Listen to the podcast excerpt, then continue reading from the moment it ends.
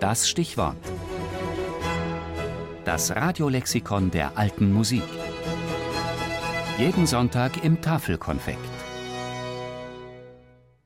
Sitzordnung. Die nicht zu vernachlässigende Aspekt des Zusammenspiels.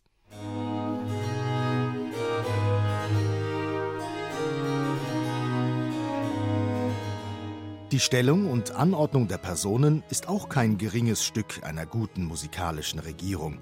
Jedoch muss man sich hierin oftmals nach der Gelegenheit des Ortes viel richten. Im Gotteshause ist die Einteilung anders zu machen als in der Kammer. Schreibt Johann Matteson 1739 im vollkommenen Kapellmeister und führt dann noch weiter aus, wo welcher Instrumentalist platziert werden soll. Natürlich auch, wo die Sänger stehen sollen. Und Mattesons Anweisung verwundert dann doch, nämlich vor den Instrumentalisten, außer auf der Opernbühne. Und zwar nicht nur die Solisten, sondern wohl auch die Chorsänger. Auch in den Beschreibungen, wie die Spieler im Orchestergraben platziert sein sollen, gibt es Überraschungen. Quanz etwa schreibt, dass die Oboen und die Waldhörner mit dem Rücken zu den Zuhörern sitzen, links vom Cembalisten. Rechts von ihm, ebenso mit dem Rücken zum Publikum, die ersten Violinen. Somit ergibt sich für das Opernorchester eine Art Spielkreis, in dem die Musiker sehr intensiv miteinander spielen, atmen, agieren müssen. Denn nicht jeder hat beste Sicht zum Cembalisten, der zu dieser Zeit Dirigent und Spieler in einer Person ist.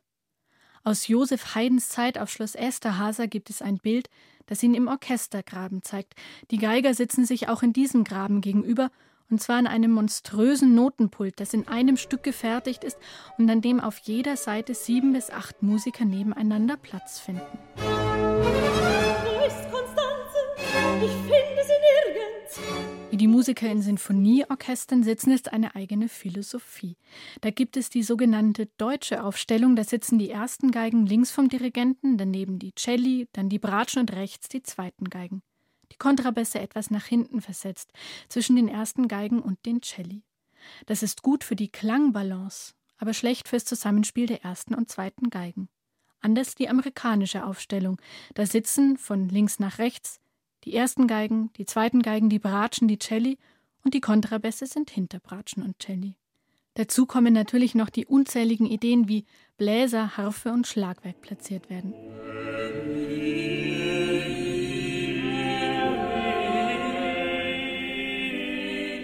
Manche Komponisten gehen noch einen Schritt weiter und schreiben Musik für zwei oder mehrere Musikergruppen, die dann getrennt voneinander spielen und singen.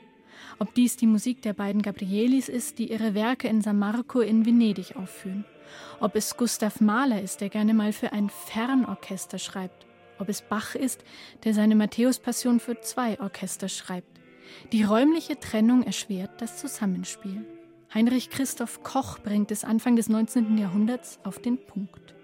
An jetzt bedient man sich solcher zweichöriger Tonstücke, bei welchen ein Chor von dem anderen abgesondert wird, seltener als ehedem, und zwar ohne Zweifel deswegen, weil die Ausführung derselben sehr vielen Schwierigkeiten unterworfen ist und sehr oft verunglückt. Und wenn es aber doch gelingt, ist es ein wahrhaft beglückendes Erlebnis als säße man inmitten einer dieser sündhaft teuren Stereoanlagen mit Lautsprechern im ganzen Raum verteilt. Nur live und in echt.